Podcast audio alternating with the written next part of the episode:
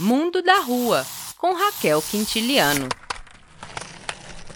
Olá, eu sou Raquel Quintiliano e este é o podcast Mundo da Rua. Não me canso de apreciar a genialidade de algumas escritoras negras. Na minha lista das dez preferidas está Paulina Chiziane, autora moçambicana que entrega um texto envolvente a cada página. Em Balada de Amor ao Vento, Paulina Chiziane apresenta uma história de amor, às vezes de amor pelos outros, pelos filhos, pela família, às vezes de amor próprio, aquele necessário para sobreviver. Publicada pela primeira vez em 1990, Balada de Amor ao Vento correu o mundo e descreve os encontros e desencontros de um casal.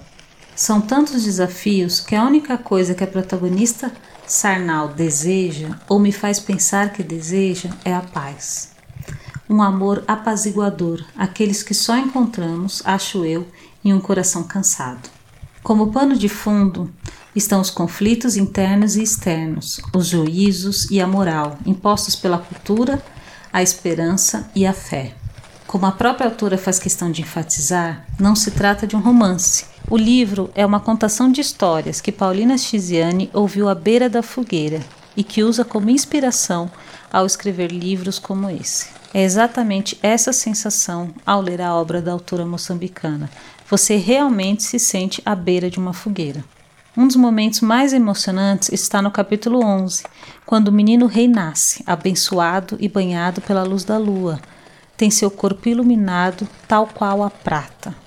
Relendo o livro para fazer essa sugestão, imediatamente lembrei do ator José Hilton Santos Almeida, mais conhecido como Hilton Cobra ou Cobrinha, na abertura do filme Bluesman, do Baco Exu do Blues. O livro está disponível em português e pode ser encontrado em livrarias e também nos sebos, inclusive os virtuais. Eu li a segunda edição, impressa em 2007, pela Caminha Editorial de Lisboa. Bem, é isso por hoje. Você pode me seguir nas redes sociais para acompanhar as atualizações do podcast e também na revista Raça. No Twitter é Mundo da Rua e no Instagram, arroba Mundo da Rua Podcast. Até a próxima.